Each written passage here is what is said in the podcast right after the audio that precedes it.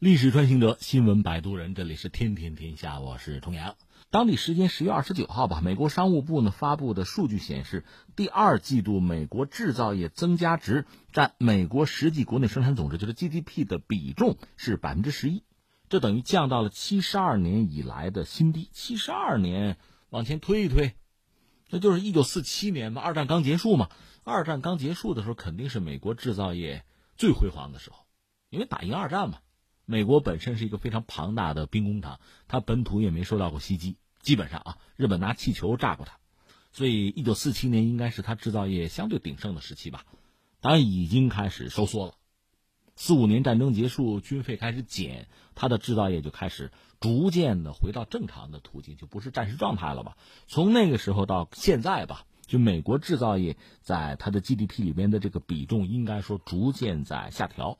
那到现在。是百分之十一了，是七十二年以来的最低值，新低。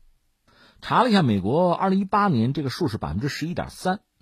呃，另外呢，当季的房地产和租赁业的增加值占到实际 GDP 的比重是百分之十三点四，专业和商业服务增加值是百分之十二点八。按照美国的相关机构的研究显示，二十世纪四十年代以来吧。美国吧，就制造业占到实际 GDP 的比重一直是比较稳定的，在百分之十一点三到十三点六之间。呃，过去三年特朗普上台之后吧，确实呼吁是要重振美国的制造业。其实，在奥巴马时代也有这个冲动，但是制造业占到美国经济的比重，实际情况是不升反降。当然，彭博社有一个分析了，就说特朗普政府的贸易保护主义这个政策扰乱了企业的供应链。妨碍了企业投资，并导致招聘放缓。特朗普政府对于主要贸易伙伴商品加征关税，也导致美国制造业在今年早些时候陷入衰退。美国工业管理学会也有一个调查数据显示，九月份美国制造业采购经理人指数吧，就那个 PMI 吧，是大幅下滑到四百七十八，这是二零零九年六月以来的新低。显示美国制造业萎缩加剧。那我们把这个数字放在这儿，很多朋友可能马上会问两个问题：一个是这个数字多少合适啊？就百分之十一对美国人来讲是不是太低了？另外，中国怎么样？这可能是大家直接想到的两个问题啊。呃，我觉得先看中国，好吧？我们先看中国。我查到中国制造业增加值占到 GDP 的这个比重啊。历年的我都查到，我们就先说去年二零一八年这个数字是多少呢？百分之二十九点四一。那我们再往前倒一倒，比如说到个二零零八年的是多少呢？百分之三十二点一二。二零零四年百分之三十一点九八。所以你看这个数字对我们来讲，这个比例也在下降，但是还是接近百分之三十啊。那我们再换一个角度，二零一八年全球啊，就是各国制造业增加值占到 GDP 的比重又是一个什么状况？我这儿有一个总排名，你比如说这个比重最高的，你可能想不到是谁，波多黎各，美洲的，占到百分之四十七点三，阿曼还占到百分之三十八点一九呢。中国呢，在全球排名排到第五吧，这个数据，就百分之二十九点四一这个数啊。排在我们后面排第六的是韩国，是百分之二十七点二三，德国呢，德国排到十二位，这个数字是百分之二十点八三，新加坡也是百分之二十点八二吧。其实我们邻居菲律宾也不低，百分之十九点零五。那我们再翻回来看看几个发达国家怎么样哈？比如意大利吧，意大利能排到第四十一名，这个数字是百分之十四点九九，这也算 G 七的成员国呢。瑞典呢，就别说排名很靠后了，它百分之十三点八。俄罗斯是百分之十二点三一，法国这个数字是百分之九点七一啊，这比美国还要低啊。英国是百分之八点九二。那我们把这些排名放在这儿堆在这儿，你感觉一下。我们再来看中美这个状况啊。第一点，我们还是要感慨，美国其实就是工业制造业啊，衰落的是比较厉害的。它的鼎盛时期应该还是二战，因为二战说到底几乎就是一场工业战争啊。谁有资源，谁有工业产能，谁最终就能赢得胜利。你拿苏联和德国举个例子也行哈。德国呢，其实资源它很欠缺，所以你看一战的时候，德国。自己先提出要打总体战，就把所有资源、人力啊全砸进去。到二战，希特勒搞的是闪电战。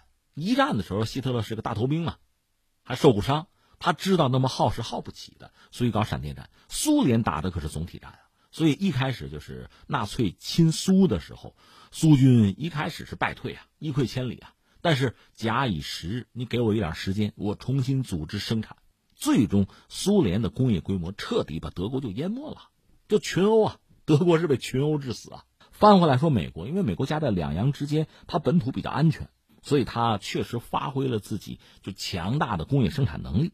我这列几个数字吧，我们就说美国这个国家一家在二战期间生产了多少架飞机？是三十万零五百五十七架，一个国家。轴心国所有国家生产飞机总和，美国是它的百分之一百五。相比之下，你比如英国生产多少架呢？十三万架而已。所以美国的工业生产能力一度是非常强大的。拿造船来说，几个星期造一条船出来，就是那个货轮啊、自由轮，这是没有问题的。但是你看现在，前两天我们也关注美国的这个传统制造业，还说造船，它最新的什么驻摩尔特级导弹驱逐舰什么的啊，你要说很先进的那设备坏了，那没得说。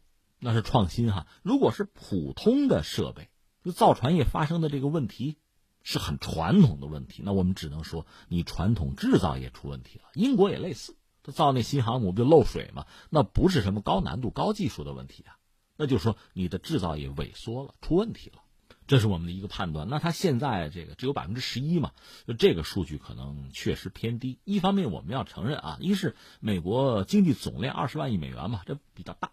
而且，二零一九年下来之后，可能是不是到二十一万亿美元？就这么大的一个规模，在这个规模里呢，它制造业占的比例相对低一点，这是可以理解的。你比如到个百分之十三左右啊，这个倒是正常。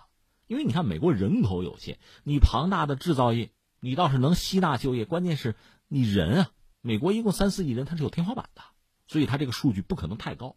但如果太低了，就到百分之十一已经是最低了。截止到目前七十多年以来啊。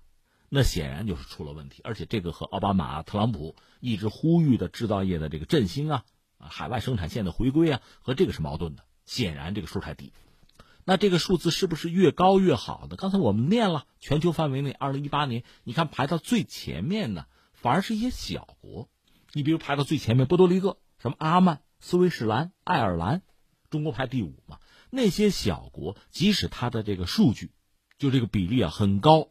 它绝对值也极其有限啊，所以这个数字绝对高、绝对低，倒说明不了什么问题。关键还是要看和这个国家整体的比例关系。那至于中国呢，我们改革开放之前不论啊，因为中国你看四九年的时候基本上一穷二白，算是一个很传统的农业国吧，然后开始的工业化。这个我们顺便再说一句，这个工业化无外乎两种方式，一个是就直接做重工业，重工业做成之后可以辐射到轻工业。还有一个路子是先做轻工业。目前我们说从历史上看啊，先做重工业做起来，最后拉动轻工业的中国算是一个成功的例子。苏联呢，就斯大林时代就开始工业化，就是先搞重工业，但是轻工业一直是没有做起来，一直到苏联解体。另外，这个世界上还有很多国家是先做的轻工业，问题在于轻工业做到一定程度之后，是不是自然而然的就能够转入或者推进重工业呢？目前我们看到这个世界上似乎没有什么先例，比较典型的是越南吧。越南现在你比如纺织业做得非常好，风生水起，也是大量的在解决就业啊。但是我们也知道，它这么说吧，染料就染料这一项，中国垄断全世界百分之七十吧，这市场啊。所以就越南来讲，如果他做纺织业的话，他大量的东西原材料都需要进口，再把成品卖出去，中间挣的就是一个辛苦钱、血汗钱。很有限，所以这个积累也不足以让你推进重工业的发展，那你就一直是在全球范围内的这个大的生态里边吧，就轻工业这一块就劳动密集型的产业，你就做下去就是了，很难翻盘。翻回来还是看我们自己吧，我们也不往远里说，就是二十一世纪以来吧，我们的这个比例大概在百分之三十左右，现在是百分之二十九点多一点，不到百分之三十，这是不是一个理想的状况？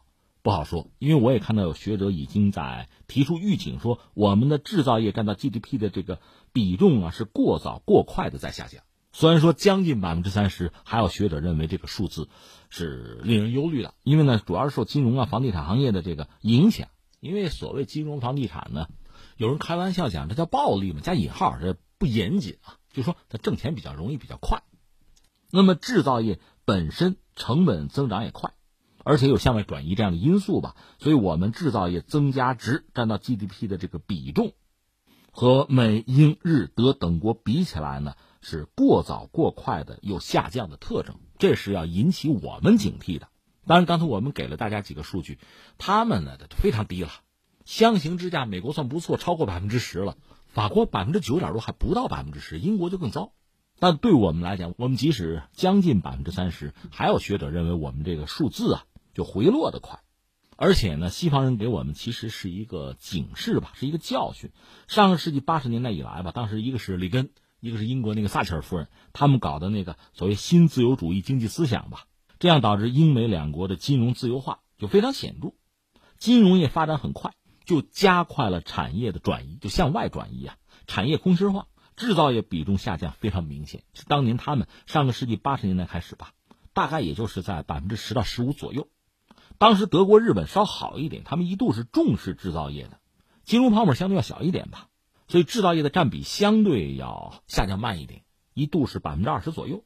而在所谓发达国家里面，韩国，呃，它自称是不是发展中国家，我们不说啊，韩国呃接近中国，这个比重就制造业的比重相对在发达国家里是比较高的了。至于还有一些巴西、印度这样的国家呢，算是金砖国家，他们的工业化还在往上爬坡吧，制造业比重呢。应该还有拓展空间，现在反而也不是很高，百分之十到十五，这个和发达国家反而一样啊，就是这么一个格局。至于中国呢，我们的比重在百分之三十左右，这个数字还是比较理想。但是有学者指出，就是我说的啊，它在二零一一年到一六年之间吧，降了可能三个点还多，所以很多学者担心我们下降速率是不是快了？因为发达国家有前车之鉴啊，这个是我们要警惕的。那接下来是不是再对比一下中美啊？咱们先看过去的二零一六年的世界银行给的数据吧。你注意，二零一六年的时候呢，美国的就是 GDP 总盘子，美国是十八万亿，它现在已经二十万亿以上了啊。当年二零一六年它十八万亿，占到全球 GDP 是百分之二十四点三二，中国当年呢占百分之十四点八四，我们那时候是十一万亿，我们今年估计能突破十四万亿啊。就当年二零一六年是这么一个状况。那么至于全球的制造业占到 GDP 这个比重哈，全球平均二零一六年是百分之十六点七，美国当时是百分之十二，我们那时候是百分之二十九点九吧，所以制造业 GDP 呢，我们是美国的一点五倍，这是二零一六年。那时至今日呢，我们这个数据基本上是稳住了，不到百分之三十，还是二十九点多吧，而美国到百分之十一又跌了。那实际上在制造业 GDP 里边，我们算的话，呃，中美之间差距在拉大，就不是一点五倍，甚至要更多了。当然，这带来一系列的影响吧。比如说，你制造业盘子很大，那么你对能源的需求就很大，比如石油。那作为产油国，如果你看中中国的这个石油市场，就会推出针对中国的优惠计划。最典型的，呃，降低售价。另外呢，人民币结算，甚至以物易物，就是换中国的一些产品嘛，做一些贸易。关于人民币的国际化这个问题，前两天我们刚聊过，不再赘言吧。所以你看，国家之间竞争啊，实力的竞争吧。制造业是其中很关键的一部分。对我们来讲呢，看到目前这个势头，还是让人愉快的。那另一方面呢，刚才我们说一些学者提出来的这个盛世危言啊，就是我们要保证我们制造业的这个比重应该是维持在一个合理的、科学的区间之内才好。